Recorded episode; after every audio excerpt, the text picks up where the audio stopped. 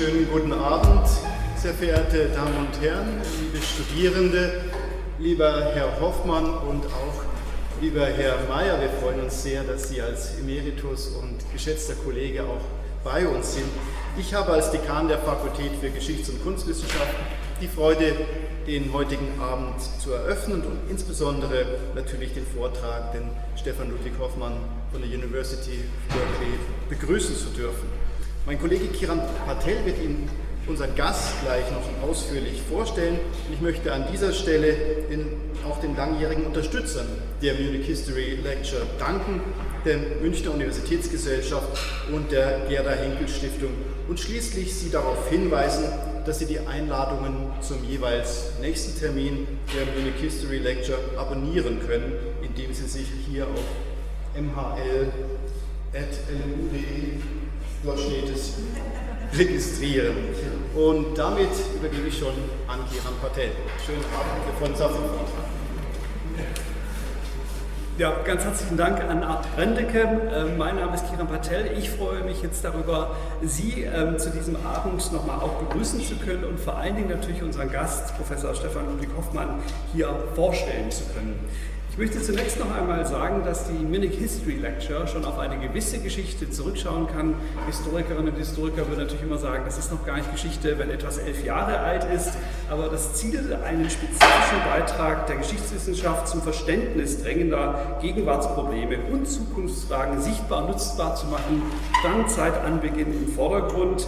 Und dazu wurden eben in dem vergangenen Zeitraum von fast einer Dekade international herausragende Historikerinnen und Historiker aus In- und Ausland an die LMU eingeladen. Es ist tatsächlich eine sehr beeindruckende Liste von Personen zusammengekommen und ich bin sehr froh, und da spreche ich glaube ich für die gesamte Gemeinschaft des Historikums und darüber hinaus, dass trotz der Pandemie wir dieses Format aufrechterhalten konnten und heute auch einmal mehr in Präsenz zusammenkommen können.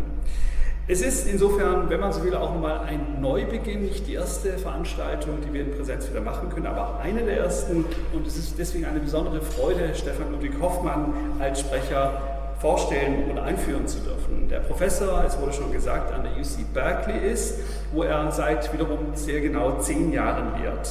Seine wissenschaftliche Biografie umfasst, wenn man das so zusammenfassen darf, herausragende Universitäten auf beiden Seiten des Atlantiks, von einem Ausgangspunkt in Ostberlin, wo er geboren wurde. Stefan, ich glaube, ich darf das so sagen, weil du ja auch mit dieser Dimension als jemand, der erst einmal in der DDR aufgewachsen ist, in den letzten Jahren auch nochmal die Debatte darüber mitgeprägt hast, warum eigentlich so wenige Historikerinnen und Historiker mit Ostbiografie in unserem Fach vertreten sind dann in Leipzig studierte, von wo er an die Johns Hopkins University nach Baltimore ging.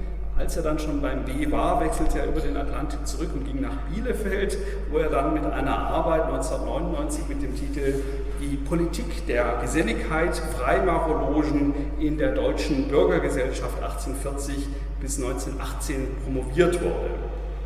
Aus dem Vorwort darf ich vielleicht darauf verweisen, dass er dort den beiden großen Bielefelder Großgelehrten unseres Faches der damaligen Zeit dankt, also Hans-Ulrich Wähler, von dem er sagt, dass ohne dessen stetige Förderung und fordernde Neugier er dieses Buch wohl nie geschrieben hätte.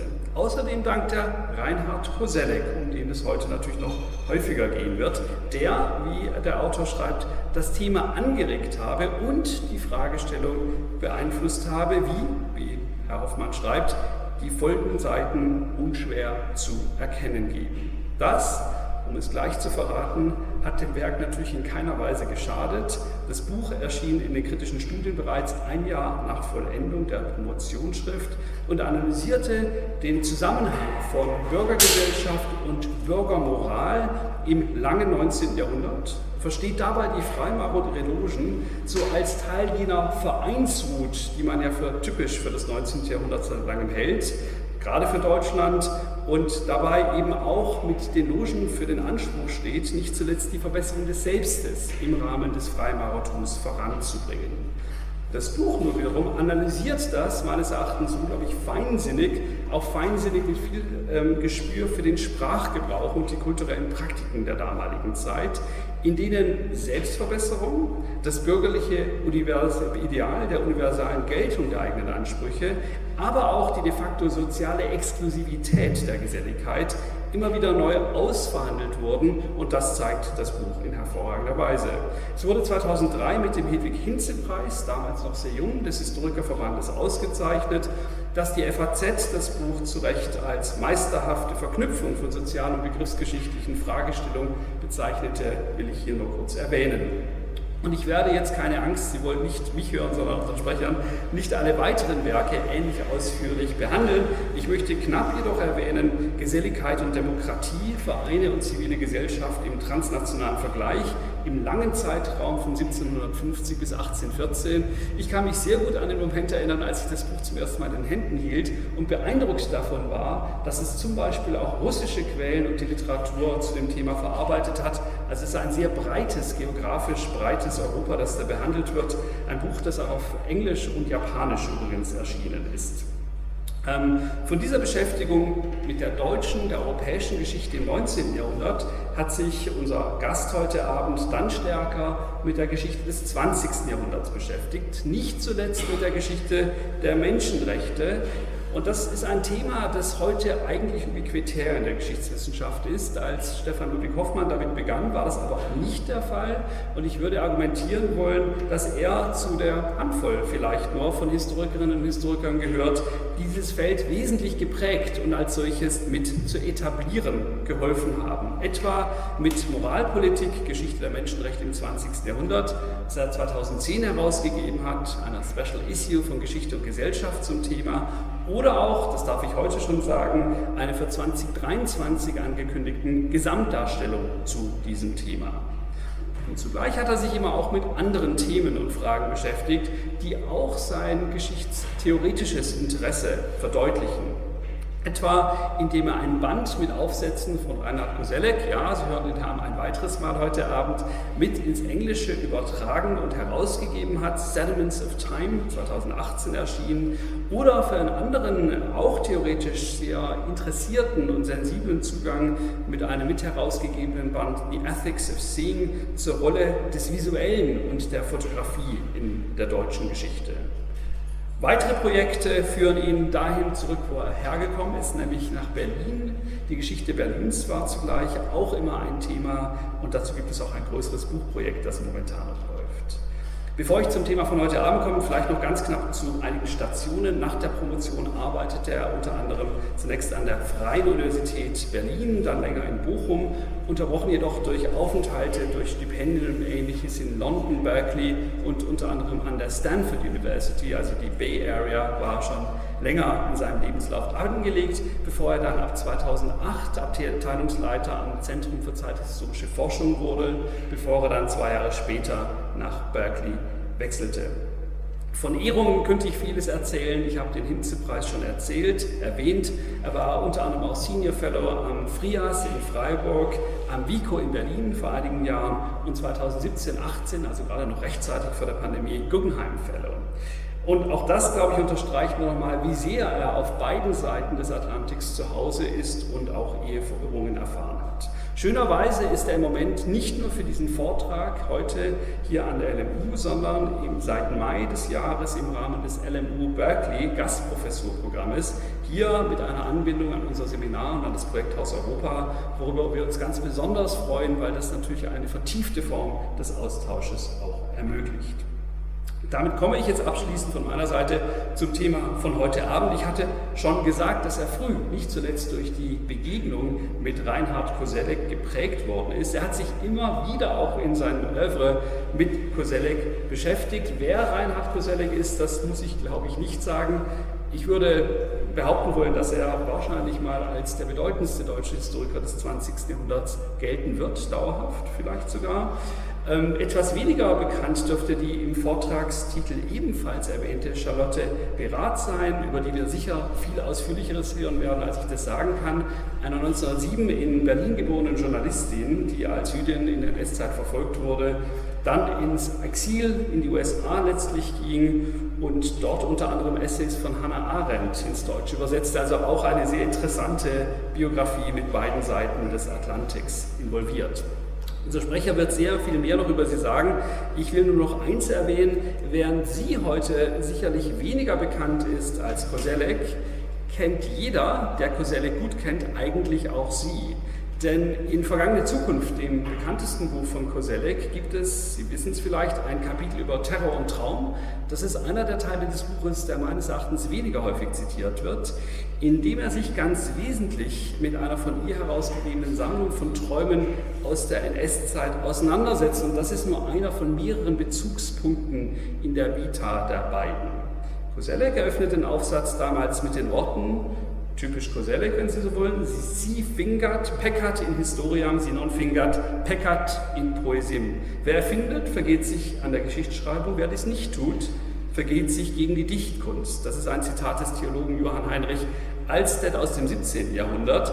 Das glaube ich eigentlich sehr schön in den heutigen Abend nochmal insofern einführt, weil auch bei unserem Sprecher heute Abend, bei Stefan Ludwig Hoffmann, ein Interesse an Möglichkeiten und Grenzen der Geschichte und der Geschichtsschreibung immer wieder auch das Werk geprägt haben. Insofern freuen wir uns sehr auf diesen Vortrag. Vielen Dank, dass du heute da bist. Wir sind gespannt.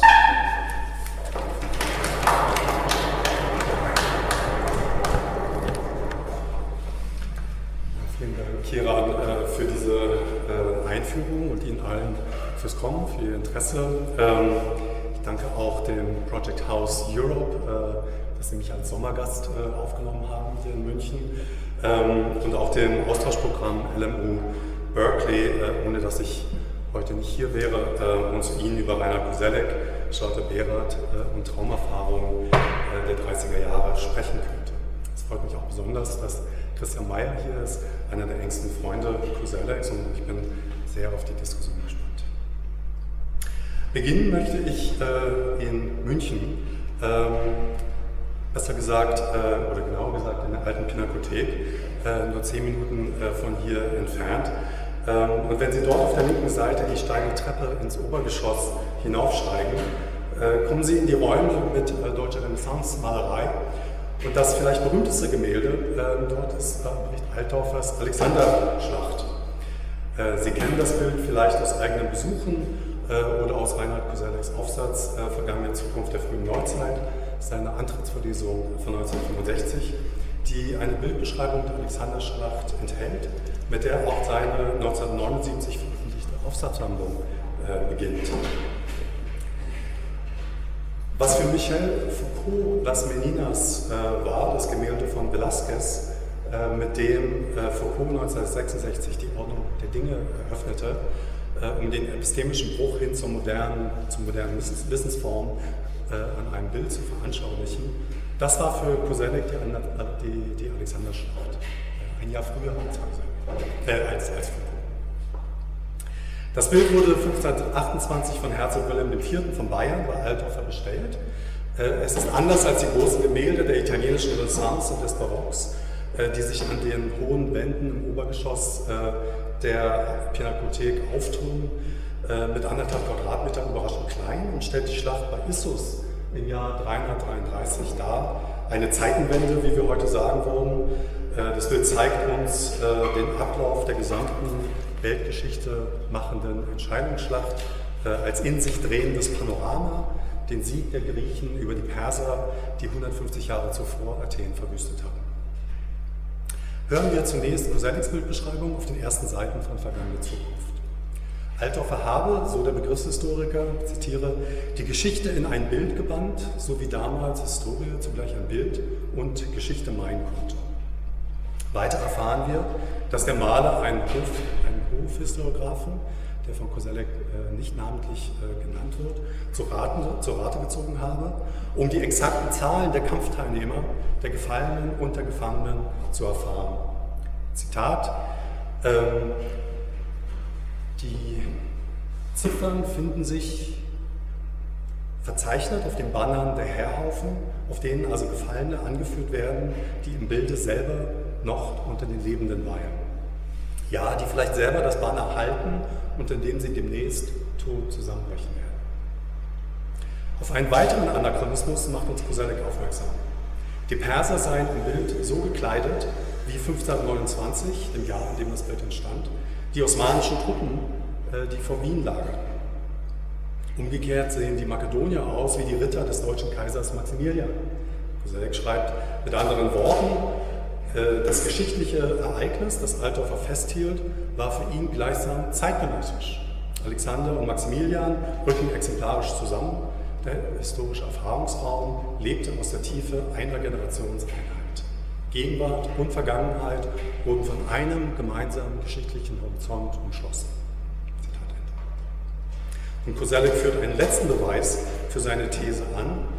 Ich zitiere, Altdorfer, der die dargestellte Historie geradezu statistisch erhärten will, indem er die Schlachtenteilnehmer in zehn Zahlenkolonnen aufführt, er hat auf eine Zahl verzichtet, auf das Jahresdatum. Seine Schlacht ist nicht nur zeitgenössisch, sie scheint ebenso zeitlos zu sein. Zitat Ende. Als Friedrich Schlegel im Sommer 1804 das Gemälde in Paris sah, wohin es Napoleon als Kriegsbeute aus Bayern verschleppt hatte, da ergriff ihn nicht nur bei Erblickung dieses Wunderwerks grenzenloses Erstaunen, wie Koselleck Schlegel zitiert, er befand auch den tiefen Abstand, so Koselleck, den ihn von der Welt Altdorfers trennte. Die beiden trennte nicht nur die Differenz von 300 Jahren, sondern eine ganz andere Vorstellung von Vergangenheit, Gegenwart und Zukunft, allgemein gesprochen von geschichtlicher Zeit. Ein völlig neues Regime des Historicité, wie François Artaud das nennt. Was bei Altdorfer noch eschatologisch hineinfiel, die Zeiten Alexanders und Maximilians, riss für die Zeitgenossen der Französischen Revolution auseinander. Es öffnete sich eine Schere zwischen Vergangenheit und Zukunft, in die hinein sich neue verzeitlichte Begriffe, etwa der Begriff der Geschichte, schoben und durch und mit ihnen eine neue, sich immer beschleunigendere Zeit, die Neuzeit.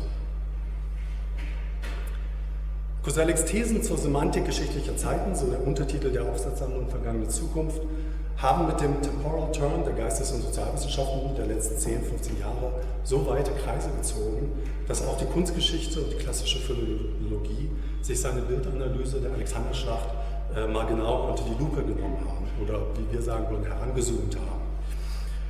Und da stellt sich heraus, was im Grunde auch Ihnen, wenn Sie das Bild in der alten Pinakothek anschauen, wahrscheinlich auffallen würde, dass Kosellecks Analyse so nicht ganz stimmt. It doesn't quite add up. Da ist zunächst augenfällig und ganz zentral über der Schlacht thronend die historische Tafel, auf die Koselleck äh, gar nicht eingeht und die historisierende Distanz anzeigt. Genauso wie die präzisen Auskünfte des Hofhistoriografen, die sich nicht nur in den Gefallenen und Gefangenenzahlen spiegeln, sondern zum Beispiel auch in den Details des dreispännigen Wagens äh, des König Darius, dessen Aussehen in antiken Chroniken überliefert wurde und der hier so historisch oder historisch genau wie möglich dargestellt wird. Bei diesem Hofhistoriografen handelt es sich um niemand anders als um Johannes Thurmeier, genannt Aventinus, dem Vater der bayerischen Geschichtsschreibung, der auch mit der Erziehung der jüngeren Brüder von Wilhelm IV. betraut war. Der Text der Tafel in der oberen Mitte war ursprünglich auf Deutsch und wahrscheinlich der bayerischen Chronik des Aventinus entnommen, die auch antike Begebenheiten notiert.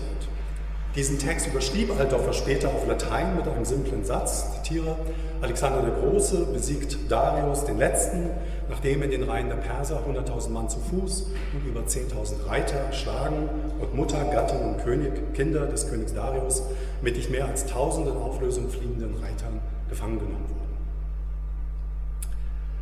Auch der panoramische Blick auf die Schlacht von oben ähm, und aus der Ferne signalisiert den zeitlichen Abstand des Betrachters dass einige der fliehenden ähm, Perser Turbane trugen, mag uns und Koselleck an türkische Truppen erinnern, wurde so aber ebenfalls in antiken Texten überliefert. Mehr noch, die Perser tragen nicht nur Turbane, sondern sind, so wie die Reiter Alexanders, ähm, in, oder tragen eine frühneuzeitliche äh, Ritterrüstung. So als wenn Altdorfer bewusst die scharfe Teilung zwischen beiden Seiten verwischen wollte. Ein Anachronismus, gewiss, aber nicht aus zeitlicher Generationseinheit oder gar Zeitlosigkeit, sondern als bewusste Form der Geschichtspolitik, wie wir heute sagen würden. Altdorfer und Aventinus ging es nicht darum, Alexander und Maximilian, der zu diesem Zeitpunkt schon seit zehn Jahren tot war, in eins zu setzen und in der Abwehr der Perser bzw. der Türken, sondern Es ging ihm um die Kontinuität des Heiligen Römischen Reichs in der Person des Wittelsbachers Wilhelm IV., der sich gegen die Reformation stemmte, ja Bayern zum Bollwerk der Gegenreformation gemacht hatte. Deshalb findet sich unter den Flaggen von Alexanders Reitern auch der habsburgische Doppeladler. Ähm, und deshalb fehlt auch nicht, wie Koselleck meinte, jede Jahreszahl auf dem Bild. Ähm, Altdorfer hat das Entstehungsjahr des Gemäldes mit dem bloßen Auge bei diesen Lichtverhältnissen äh, schwer erkennbar in der linken unteren Ecke am Bildrand oberhalb von seinem Monogramm verzeichnet, 1529. Selbst der von Koselleck herbeizitierte Zeuge Friedrich Schlegel sah 1804 in Altdorfers Alexanderschlacht nicht unbedingt das verwunschene Abbild einer verlorenen Zeit, einen tiefen Abstand. Äh, wenn wir den Bericht Schlegels heute lesen, fällt uns ganz im Gegenteil auf, wie hier eine ideelle und ästhetische Brücke zur deutschen Romantik empfunden wird. Also die Kunst Althoffers nicht, nicht als äh, vergangene Zukunft, sondern aus der Sicht Schlegels ähm, als eine äh, in die eigene Gegenwart hineinragende, ähm, zumindest äh, möglicherweise hineinragende Zeit. Wenn Sie mir also bis hierhin befolgen, gefolgt haben oder folgen, dann stellt sich natürlich die Frage, warum Reinhard Koselleck, der wie kein anderer deutscher Historiker in der zweiten Hälfte des 20. Jahrhunderts epochen- und disziplinübergreifend gelehrt war, unter anderem Kunstgeschichte studiert hatte, selber zeichnete, eigene Studien zur Ökonomie des gewaltsamen Todes betrieb, warum also Koselleck nicht gesehen hat, was uns heute ins Auge fällt. Meine Antwort bezieht sich nicht auf Kosellecks Bildanalyse von Altdorfs Alexanderschlacht oder nicht nur darauf, sondern auch auf seine Wissens- und Zeittheorie der Geschichte, seine Historik, in der Koselleck zeitlebens gearbeitet hat. Koselleck ging es darum, eine analytische Sprache zu finden für die katastrophischen Erfahrungen seiner eigenen Zeit, den Riss in der Zeit, den er so wie viele andere seiner Generation, deutsche Intellektuelle seiner Generation, aber nicht nur deutsche Intellektuelle, nach dem Zweiten Weltkrieg und Auschwitz äh, empfanden und in die Jahrhunderte vor der Französischen Revolution verlegten. Das heißt, wir sollten nicht nur die 300 Jahre zeitlichen Abstand zwischen Altdorf und Schlegel reflektieren, sondern auch den tiefen Riss, den Koselleck und seine Generation von der Welt des späten 18. und frühen 19. Jahrhunderts trennte. Ein Riss, der vielleicht tiefer war als der zwischen Altdorfer und Schlegel. Ganz anders als Koselleck selbst mit seiner Sattelzeitthese behauptet hat. Das beginnt damit, dass Anfang der 60er Jahre, als Koselleck in verschiedenen Vorträgen seine Bildanalyse der Alexanderschlacht ausprobierte, die alte Pinakothek 1943-45 von mehreren Fliegerbomben getroffen, gerade erst nach der kritischen Rekonstruktion von Hans Dölgers äh, wieder, die, die seinerzeit sehr umstritten war, wieder eröffnet worden war. Der Entwurf Dolgers zwar umstritten, gerade weil er das Gebäude eben nicht im Originalzustand äh, wiederherstellte, sondern den Riss der Zerstörung in der Fassade und im Mauerwerk kenntlich machte.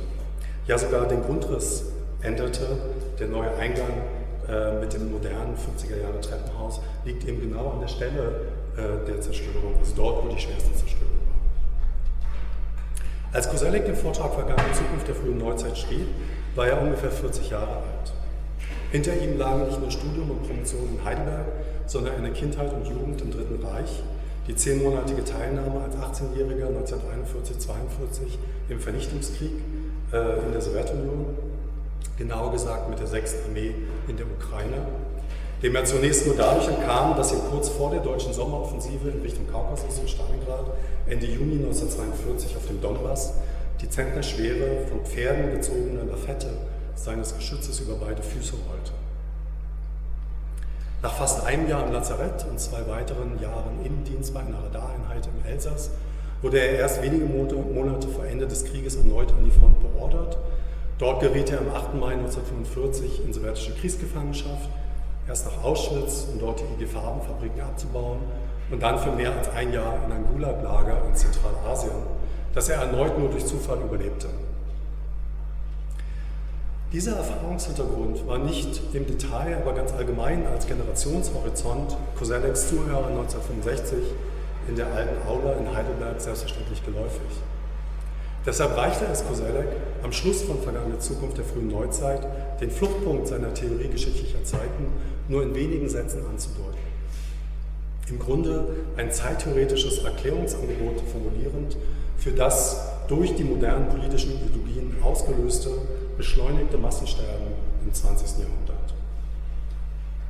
Ich zitiere, Erst im Sog der Beschleunigung entsteht eine Verzögerung, die die geschichtliche Zeit im Wechselspiel von Revolution und Reaktion vorantreiben hilft.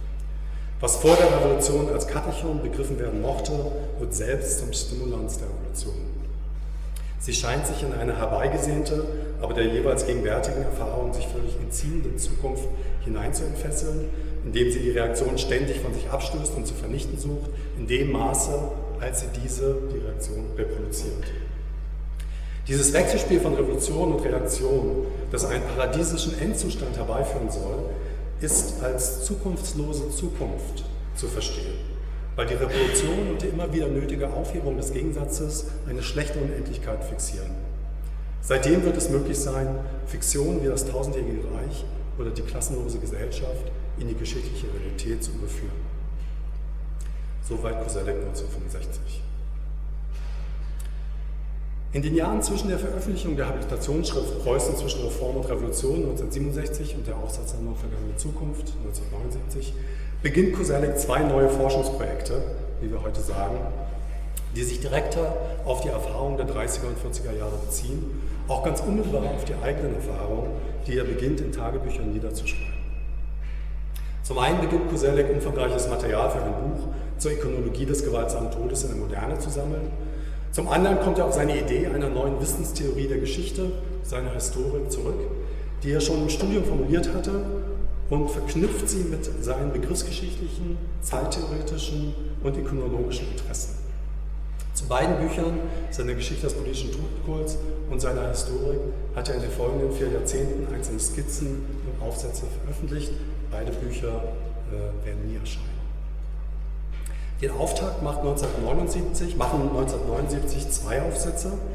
Der erste heißt Kriegerdenkmäler als Identitätsstiftung äh, der Überlebenden, veröffentlicht in einem Band der Forschungsgruppe Poetik und Hermeneutik, der sich mit den Denkmälern des Deutsch-Französischen Krieges, der beiden Weltkriege, aber eben auch äh, der Gedenkstätten der Konzentrations- und Vernichtungslager, äh, etwa in Buchenwald und äh, Treblinka, beschäftigt.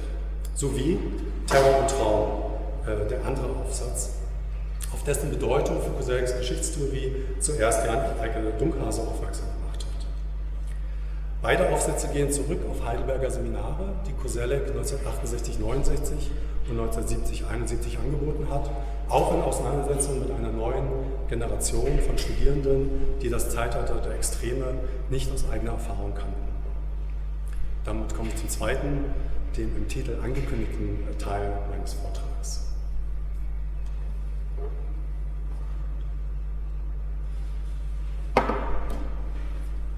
Ortswechsel.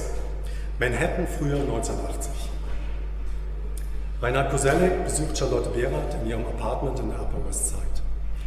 Anlass für das kurzfristig anberaumte Treffen war Behraths 1966 erstmals erschienenes Buch Das Dritte Reich des Traums, das Koselleck intensiv durchgearbeitet und 1969 für sein Seminar zur Geschichte der Konzentrationslager verwendet hatte. Im folgenden Jahrzehnt entstand in verschiedenen Anläufen der Aufsatz Terror und Traum, der 1979 noch kurz, im Januar 1979, noch kurz vor der Manuskriptabgabe in den Theorieband Vergangene Zukunft einging, den er nun Behrat im Jahr übergab.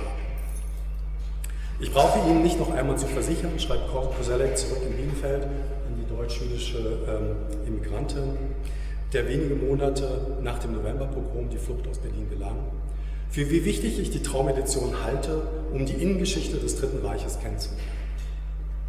Deshalb habe er jetzt bei Siegfried Unselt angefragt, ob der Surkamp Verlag bereit sei, das Buch neu aufzunehmen. Unselt reagierte sofort enthusiastisch und bat um die Übersendung der 1968 erschienenen amerikanischen Ausgabe, um auch das Nachwort des Psychoanalytikers Bruno Bettelheim für die Neuauflage zu prüfen, auf das Koselleck ihn hingewiesen hatte. Terror und Traum erwähnt Aufstand, Aufstand gegen die Masse, die Chance des Individuums in der modernen Gesellschaft von 1965 in dem Bettelheim den psychologischen Schock der eigenen Lagererfahrung 1938-39 in Dachau und Buchenwald zu deuten sucht. Als Bettelheim und Behrendt waren eine Generation. Vielleicht freue sich Charlotte Behrat besonders, mutmaßte Koselleck gegenüber Unselt, ohne das Nachwort von Third Reich of Dreams zu kennen, wenn Bettelheims Essay auch die deutsche Neuauflage begleitet. Charlotte Behrat greift in ihrer Antwort die von Koselleck gewählte förmliche Anrede sehr verehrter auf, setzt aber ein lieber Herr äh, Professor Koselleck hinzu, ohne es zu merken, wie sie im, Satz, im nächsten Satz Augenzwinkern schreibt. Die englische Ausgabe sei leider vergriffen, sie haben aber eine Fotokopie von äh, Bettelheims Nachwort beigefügt. Dann wird sie grundsätzlich, zitiere aus diesem Brief. Als von einem ultraschwarzen, unbekehrten Freudianer kommend, gehe das Nachwort verhältnismäßig milde mit einem Laien um, also mit Berat, der nur den manifesten Trauminhalt kennt und wie sie, also Koselleck, sagt, dies seien Träume des Terrors selbst, Wellen des Terrors, die in die Nischen des Alltags eindringen. Und Berat fährt, fährt ungehalten fort, immerhin nennt Bettelheim es fortunate, dass diese Quelle now available ist. Ich fand es unfortunate, dass ein dogmatischer Freudianer dies Nachwort schrieb. Aber das geschah natürlich, weil Bettelheim ein sehr bekannter Name ist. Für ein neues Nachwort kommt aus ihrer Sicht nur Koselleck in Frage. Vergangene Zukunft enthalte, so Berat war, werdend, besser als ich zu formulieren verstand, genau das, was mir im Sinn lag. Zitat Ende. Koselleck nimmt in seiner Antwort die Kritik an einer rein psychoanalytischen Lesart der Träume des Dritten Reichs auf. Im Nachwort von 68 hatte Bettelheim darauf hingewiesen, dass die Träume nicht nur auf die politische Situation des Jahres, der Jahre nach 1933 reagieren, sondern auch Ausdruck innerer Konflikte seien, die auf die Kindheit zurückgehen, an, die, an sich eine Selbstverständlichkeit, ähm, die so auch äh, jeder Psychoanalytiker unterschreiben würde. Dadurch nehme aber Bettelheim, so Koselleck, ich zitiere in gut freudianischer Weise die Rolle des Zensors ein, der Angstträume allein pathologisch deute. So als reagierten sie nicht auf eine Gesellschaft im Ausnahmezustand. Eine Woche später zeigt sich Berat hocherfreut über das Einverständnis in die politische Lesart der Träume und gibt zu erkennen, dass es hier auch um ihre eigene Traumerfahrung geht. Äh, Berat spricht von einer bevorstehenden Reise in die Schweiz und dass sie gerne Koselleck, äh, Kosellecks Einladung nach Bielefeld wahrnehmen würde, wenn es ihre angeschlagene Gesundheit zulasse. Zurück in New York nach der Reise dankt sie Koselleck vier Monate später für die Stunden in ihrem Haus, die ihre Frau und sie so herzlich gestaltet haben. Offensichtlich ging es bei dem Besuch auch um einzelne Träume und ihre Interpretation. Berat findet nun verspätet in New York den vollständigen Titel eines Heine-Gedichts, dessen äh, umgedichtete Zeile in einem der Träume des Buches auftauchen und den beide, dieses Zitat, äh, beide vergeblich in der Heine-Ausgabe von Koselleck Bibliothek gesucht haben. Und Koselleck gibt Berat ein Exemplar von Jean Corolles Lazarus unter uns, erschien 1959 mit auf dem Weg. Das andere, die späteren Träume aus den Konzentrations- und Vernichtungslagern beschreibende Buch, auf dessen Analyse sich Terror und Traum stützt. Nach weiteren vier Monaten sendet Koselleck sein Nachwort mit der Bitte um Verbesserungsvorschläge. Postwendend kommt die enthusiastische Republik aus New York. Vera zeigt sich dankbar, dass ihre Traumsammlung nun endlich auch als Quelle zur Zeitgeschichte bekannt worden sei. Änderungsvorschläge habe sie keine, mit einer Ausnahme. Ich zitiere. Auf Seite 8 würde ich gerne die achte Zeile von oben, die sich damals einer schon geächteten Frau anvertrauten, ausgelassen haben. Erstens wussten die Erzähler keineswegs alle, dass sich einer falschen Rasse angehören. Aber ein viel persönlicher Grund liegt darin, dass es Hitler erst durch die, durch die Reichskristallnacht gelang, mir klarzumachen, dass ich keine Deutsche sei. Sie lächeln jetzt, aber genauso war es. Zitat Ende. Besonders gefällt ihr der von Koselleck als Motto des Nachworts gewählte Satz äh, aus Dostojewskis Traum eines lächerlichen Menschen. Zitat. Aber, ist das, aber ist das denn wirklich nicht ganz gleich, ob es ein Traum war oder nicht, wenn dieser Traum mir die Wahrheit offenbart hatte? Berat erkundigt sich nach der Familie mit den fünf Kindern und die in dieser Zeit eingetroffenen Rufe nach Göttingen und Berlin. Koselleck fragt umgekehrt nach gesundheitlichen Problemen, die das Reisen für die 79-Jährige immer schwerer machten. Und er setzt handschriftlich hinzu, im Merkur sei ein Aufsatz zum literarischen Werk von Martin Berat erschienen, ihres 1949 verstorbenen Ehemanns. Hoffentlich löst er ein größeres Echo. Fast scheint es, als wenn über das Einverständnis in der Lesart der Träume rasch eine persönliche Nähe entstand, ungeachtet der weit auseinanderliegenden Erfahrungen im Dritten Reich, die eine als Verfolgte und Immigrantin, der andere, ähm, mehr als 20 Jahre jüngere, als Schüler und Wehrmachtssoldat.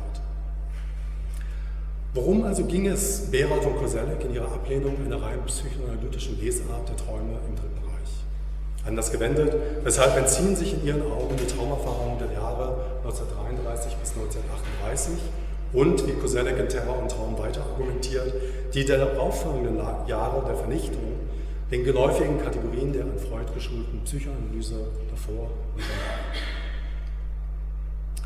Wie ich zu zeigen versuchen werde, greift Koselleck Berats Gedanken auf und lenkt sie hin auf seine Frage in vergangene Zukunft nach der zukunftslosen Zukunft, der Erlösungsideologien des 20. Jahrhunderts, genauer und zunächst zu der Frage, wie sich Zeiterfahrungen beim Übergang von der Demokratie zur Diktatur ändern. Der deutsch-jüdischen Journalistin ging es darum, am Beispiel der Träume zu zeigen, wie durch den Terror und Anpassungsdruck in den ersten Jahren des Dritten Reiches die Wahrnehmung politischer Wirklichkeit in die Träume abwanderte. Die Traumbilder enthielten auch realistische Erwartungen und künftige Gewalt. Koselleck greift diese Beobachtungen auf und wandelt sie seiner theoriehistorischen Zeiten an. Die Zukunft, geschichtsideologisch vom Regime besetzt, etwa mit dem Erwartungs- und Erlösungsbegriff der Volksgemeinschaft, enthülle sich nur noch in diesen Traumbildern. Zu den Machttechniken totaler Beherrschung gehöre der Versuch, nicht nur die Vergangenheit umzuschreiben und die Gegenwart gleichzuschalten, sondern auch die Zukunft zu versiegeln, bis hin zur Aufhebung geschichtlicher Zeit in den Lagern.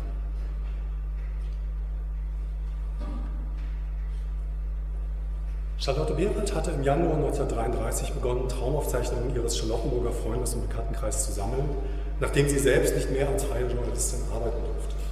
1901 hat sich Charlotte Aaron in einer bürgerlich deutsch-jüdischen Familie geboren, schloss sich Behrendt in Berlin der 20er Jahre der KPD an.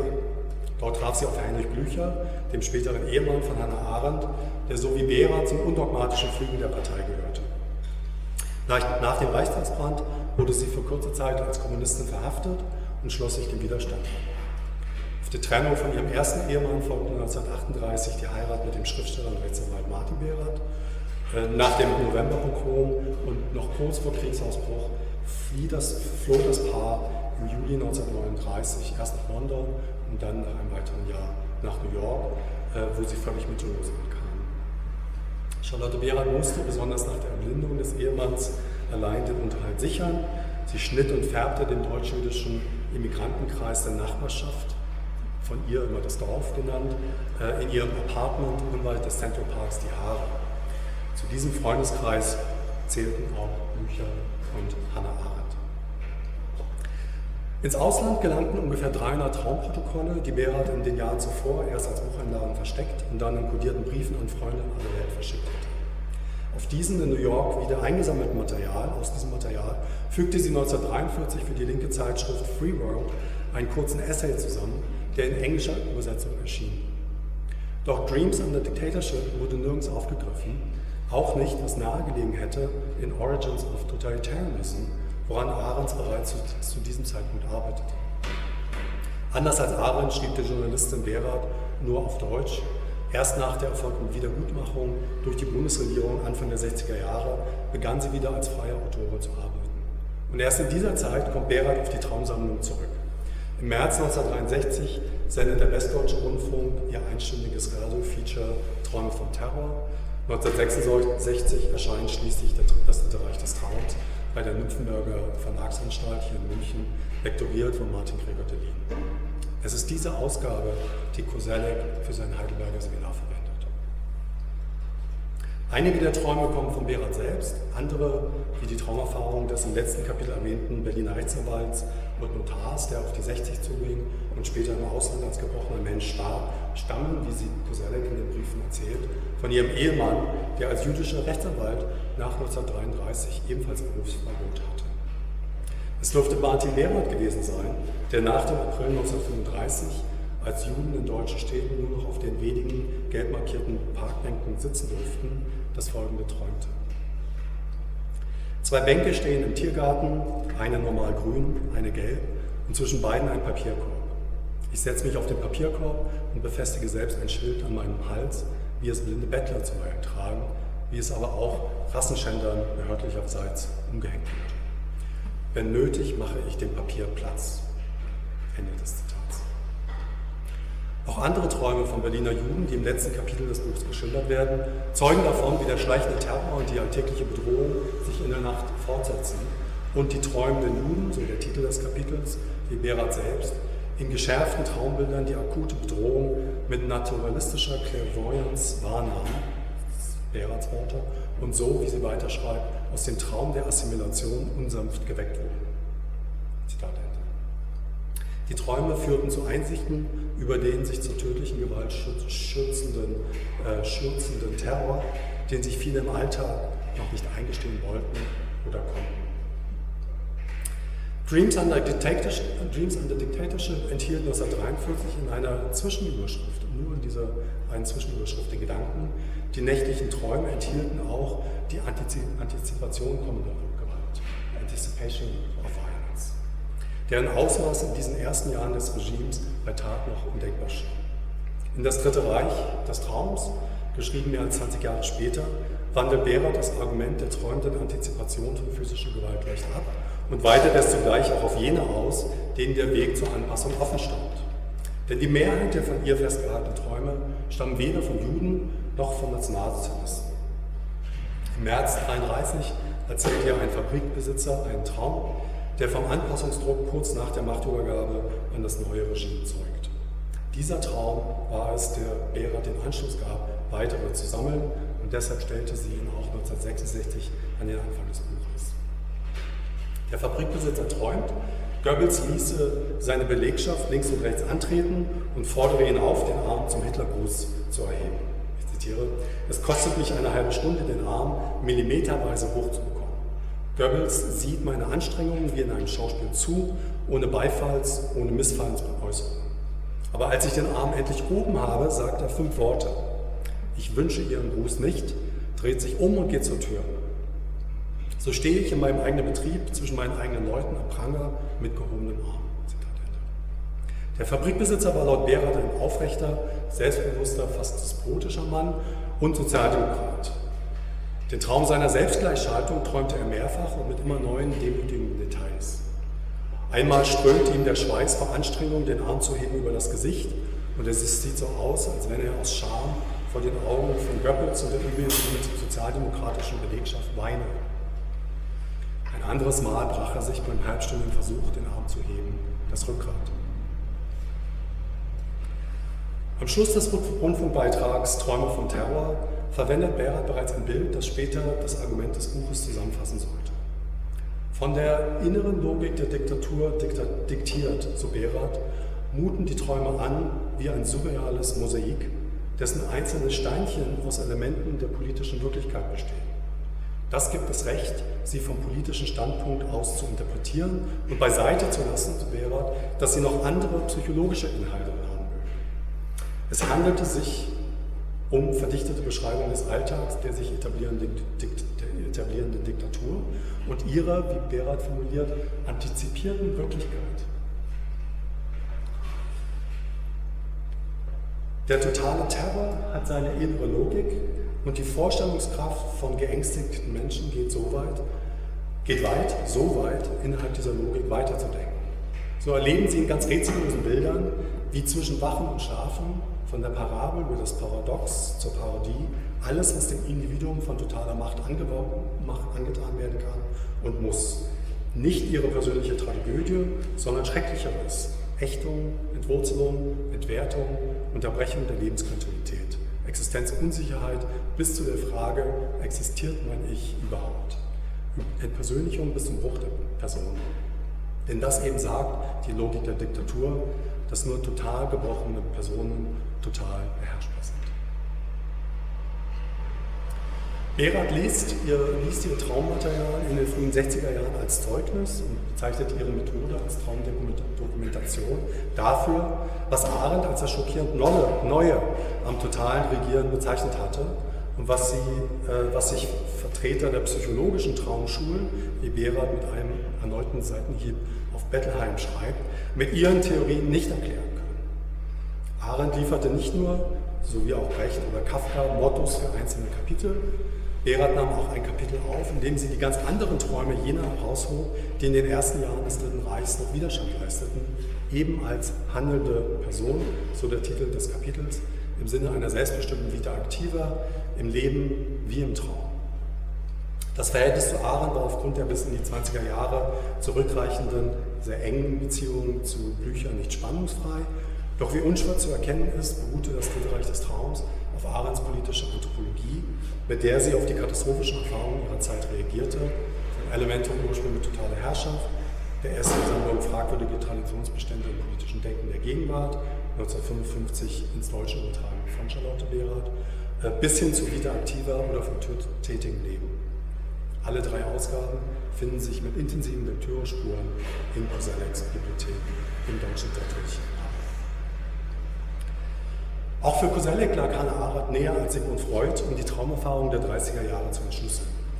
Für den Begriffshistoriker stellte das Dritte Reich des Traums aber auch eine einzigartige Quelle dar, um seine Überlegungen zum Verhältnis von Sprache und Geschichte neu zu durchdenken. Vordergründig ging es um ein methodisches Problem seiner historischen Epistemologie, seiner Historik.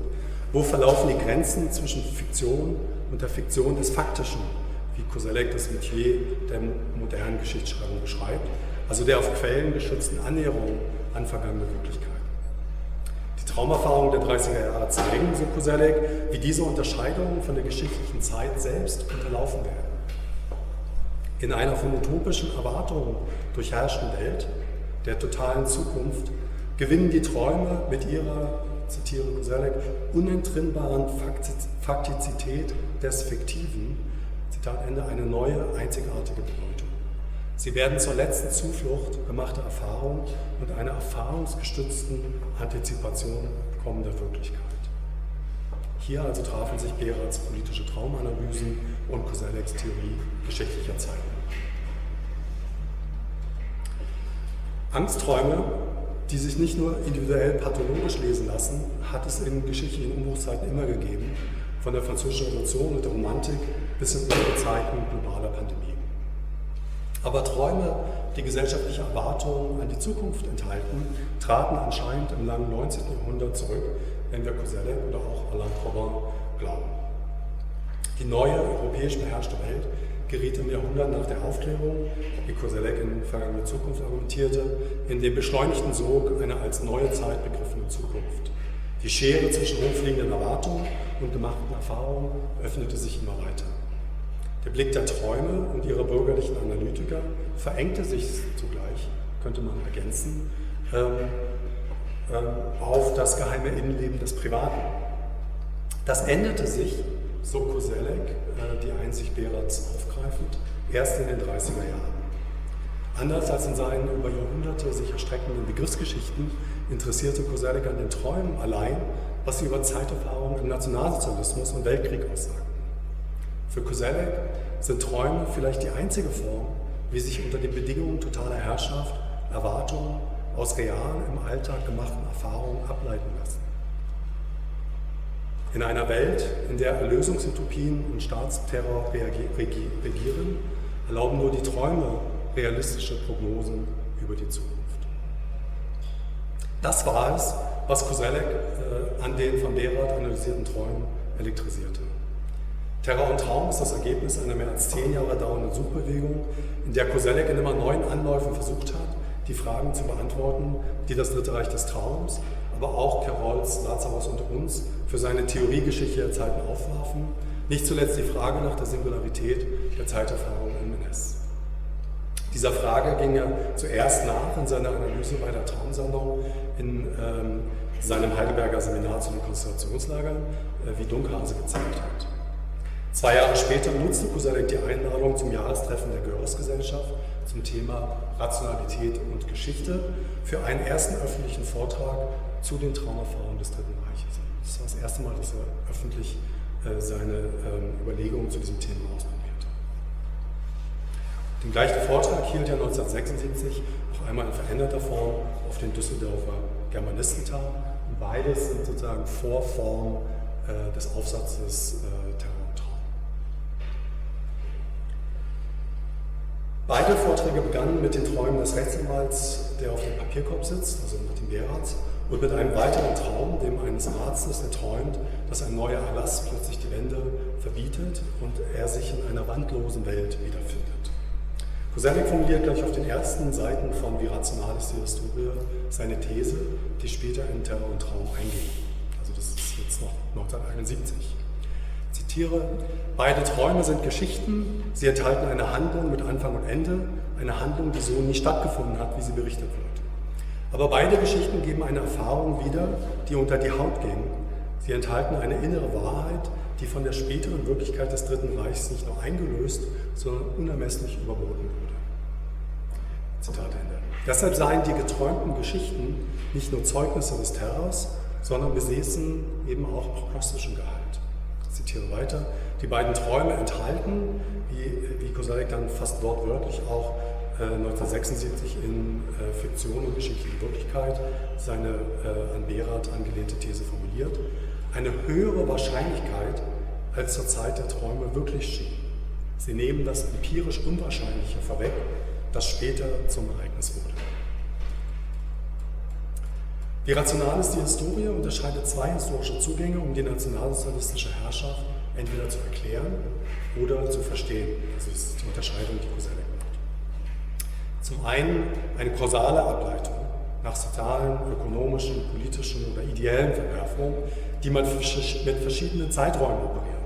Kurzfristige, mittelfristige, langfristige Ursachen. Gemeinsam sei den erklärenden Herangehensweisen, im Grunde die Herangehensweise, die die meisten Historiker auch praktizieren, dass sie der Geschichte nachträglich einen Sinn geben, sie rational einsehbar machen möchten. Aber die Zahl an Gründen, die für ein Ereignis herangezogen werden könnten, sei sowohl sachlich als auch zeitlich unbegrenzt. Über zwingende Erklärungen, warum ein Ereignis nur so nicht anders habe eintreten können, verfüge die Geschichtswissenschaft nicht. In jeder geschichtlichen Konstellation, jedem geschichtlichen Ereignis sei immer mehr oder weniger angelegt, als sich historisch tatsächlich ereignet. Deshalb sind die Träume für Koselleck so aufschlussreich. Sie erlauben uns, so der zweite Schritt seiner Argumentation, der Verstehende, äh, die geschichtliche, die geschichtliche Konstellation des Jahres 1933 selbst zu verstehen, auch das überraschend Neue, schockierend Einmalige, eben zu diesen Traumbildern verdichtete, ohne sie nur aus den vorangegangenen Geschichten abzuleiten. Also diese Traumbilder praktisch in die Geschichte zurückzuverlegen. Ich zitiere Koselleck, in solchen Träumen ereignet sich der Terror, sie sind eine seiner Vollzugsweisen. Und in der großen Summe solcher Träume kommt offenbar das Erlebnis einer ganzen politischen Generation zur bildhaften Sprache.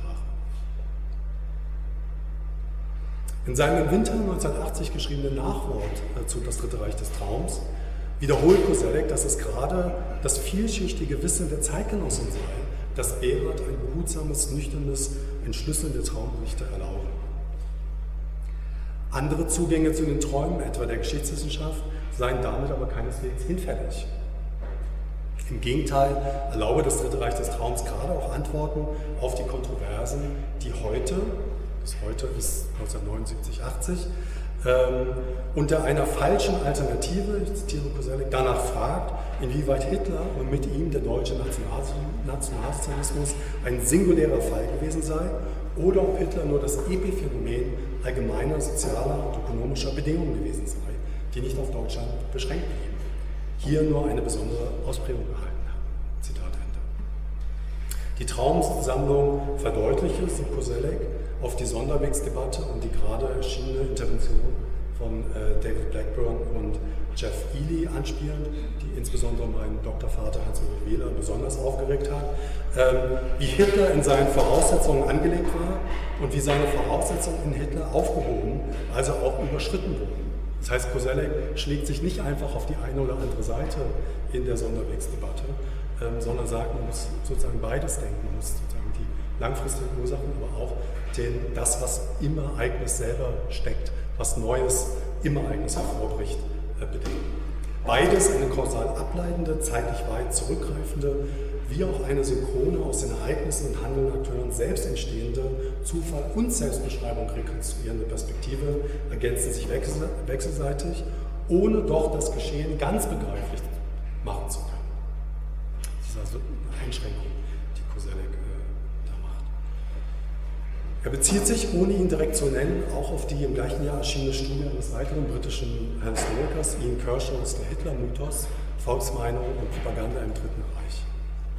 Die beherrschende Stellung, schreibt Koselleck weiter im Nachwort, die Hitler in das Dritte Reich des Traums einnehme, zeige, Zitat, wo die seelische Disposition der deutschen Bevölkerung und Hitler als charismatischer Führer im Sinne von Max Weber nicht zu trennen seien. Das ist bevor diese ganze Debatte über Hitler als charismatischer Herrscher sozusagen losging. Koselleck äußert sich hier also in wenigen Sätzen knapp und präzise zu Debatten, die in der Zeitgeschichte, in der, die, die Zeitgeschichte in folgenden Jahrzehnten beschäftigen sollen. Auch in seinem Nachwort sind die von Behrat notierten Träume für Koselleck beides. Sie zeugen vom Terror einer in die totale Zukunft zielenden Gesellschaft, sind, seine Formulierung, in den Leib diktiert aber gerade deshalb enthalten sie auch eine Vorahnung kommender Ereignisse, die selbst der Terror der 30er Jahre in den Schatten stellen sollte. Anders aber als die Träume aus den ersten Jahren des Dritten Reichs, die noch politische Wahrnehmung und realistische Prognose in sprachlichen Traumbildern verdichteten, führten die von Carroll gesammelten Träume äh, in die letzte Zone des Unaussprechbaren, wie Koselleck schreibt. In den Konzentrations- und Vernichtungslagern, in denen der reale Terror nicht mehr von kommender Gewalt überwunden werden konnte, änderten sich die Zeiterfahrungen erneut. Gezwungen, der Wirklichkeit zu entfliehen, zeugen die Träume aus den Lagern von Anachronie, äh, wie Koselleck in Terror und Traum ergänzt hatte, also um die Aufhebung geschichtlicher Zeit.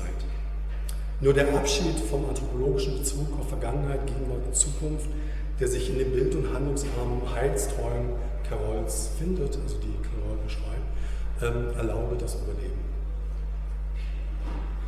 Bereits im Vortrag von 1971 formulierte Koselleck sich an Fragen herantastend, mit denen sich die Geschichtsschreibung seiner Zeit kaum beschäftigte. Ich zitiere, erst die absurde Schwundstufe, seinen eigenen Tod schon ausgestanden zu haben, bot Hilfe. Also er bezieht sich auf, auf Carol. Erst so gewann der Häftling mit seinem nahezu vernichteten Körper eine minimale, über entscheidende, aber entscheidende Stütze zum Weiterleben. Zitat. Selbst eine sprach- und zeitlos machende biopolitische Vernichtungsmaschinerie bringe, so Koselleck, Aussagen des stummen Leibs hervor. Dabei handelt es sich um Erfahrungen, so Koselleck weiter, ein wichtiges Motiv seiner Theorie historischen Wissens artikuliert, die nicht direkt kommunizierbar sind, Erfahrungen, die sich also der herkömmlichen historischen Methodik entziehen. Die Zeit und Sprachlosigkeit der von Carroll wiedergegebenen Träume lasse sich nicht mehr zur Gänze auf die geschichtlichen Ereignisse beziehen. Die Ereignisse setzen eine Grenze Zitat Koselleck, die selbst nicht mehr rational überschritten werden kann. Hier kommt er auf seine Ausgangsfrage zurück. Wenn die Geschichte selbst sinnlos ist und weder eine kausale Erklärung noch in zeitgebundenen Wahrnehmungen aufgeht, worum könnte dann eine mögliche Rationalität der Historie liegen? Koselleck gibt hierauf zwei bewusst vorläufige Antworten. Einmal beruft er sich auf die negative Rationalität der historischen Methode, was er an anderer Stelle das Vetorecht der Quellen nennt. Nicht die Geschichte, aber ihre Analyse kann vernünftig, vernünftige Ausschusskriterien von wahr und falsch enthalten oder kann, kann ihnen folgen. Gerade Koselleck, der sich wie kaum ein anderer Historiker der zweiten Hälfte des 20. Jahrhunderts in den Nachbardisziplinen der Philosophie, Ästhetik, Philologie oder des Rechts auskannte, insistierte auf der historischen Methode als einziger Möglichkeit, um die Differenz zwischen Fiktion und geschichtlicher Wirklichkeit aufrechtzuerhalten und sie als Fiktion vergangene Faktizität auszumessen. Also Fiktion, vergangene Faktizität, das ist sozusagen das Geschäft der Historiker. Nur eine Theorie möglicher Geschichten, so Cosellecks zweites Argument, erlaube es, die Fiktion vergangener Wirklichkeit im Bereich des Wahrscheinlichen zu halten. Weiter heißt es, Zitat, ob die Theorie möglicher Geschichten rational mitteilbar ist, ob sie von jedermann geteilt wird oder nicht, scheint mir dann eine Frage der Übereinkunft, der historischen Vernunft, sofern es so etwas gibt. An den Rand setzt er handschriftlich hinzu Hypothese. Koselleck umreißt abschließend einige Formalkategorien seiner Theorie der Bedingungen möglicher Geschichten. Einige davon greift er auf, andere verwirft er wieder in seinem Festvertrag auf Gardermann 1985, der die Grenzen zwischen Hermeneutik und Historik zieht. Auch in anderen Vorträgen der 80er Jahre, der Zeit des Historikerstreits, sucht Koselleck nach Kategorien einer genuinen historischen Epistemologie nach den beiden Weltkriegen und Auschwitz, die er aber nie systematisch zu einer Historik zusammengeführt hat. Was es gibt, sind diese experimentellen, offen angelegten, geschichtstheoretischen Aufsätze, in denen er am historischen Material seine Überlegungen entfaltet, so wie hier in Auseinandersetzung mit den Traumgeschichten äh, nicht nur Charlotte Behrens. Umso erstaunlicher ist es, dass Kosellecks methodologische Anmerkungen zur Zeiterfahrung im Dritten Reich, so der Untertitel von Terror und Traum, in der Geschichtsschreibung zum Nationalsozialismus oder allgemein zur Geschichte des Jahrhunderts der Gewalt kaum ein Echo gefunden hat. Die Zeitgeschichte entdeckt zuletzt vergangene Zukünfte, Erwartungsstrukturen und die Macht der Zeit als Themen und beruft sich dabei oft auf Koselleck. Doch Behrats, das Dritte Reich des Traums, kommt mit wenigen Ausnahmen ebenso wenig vor wie Kosellecks Überlegungen zur Zeiterfahrung beim Übergang von der Demokratie zur Diktatur oder zur Anachronie der Lage. Kommen zum Schluss. Koselleck hat seine Überlegungen zu diesen Fragen in den 80er und 90er Jahren bis zu seinem Tod im Jahr 2006 immer weiter fortgesetzt, etwa in den Band Zeitschichten, äh, der im Jahr 2000 erschien und der Studien zur Historik aus vier Jahrzehnten äh. So hätte der späte Koselleck, anders als in seinem Habilitationsvertrag 1965 in der Heidelberger Alten Aula, vermutlich gerade die Überlagerung verschiedener Zeiten in Altdorfers Alexanderschlacht hervorgehoben. Das genau meinte die Metapher der Zeitschichten, mit der sich für Koselleck auch die Frage nach der Periodisierung relativierte. Alle Geschichte ist für ihn Zeitgeschichte. Also die Gleichzeitigkeit sedimentierter, sich überlagernder, ineinander verkeilender historischer Schichten.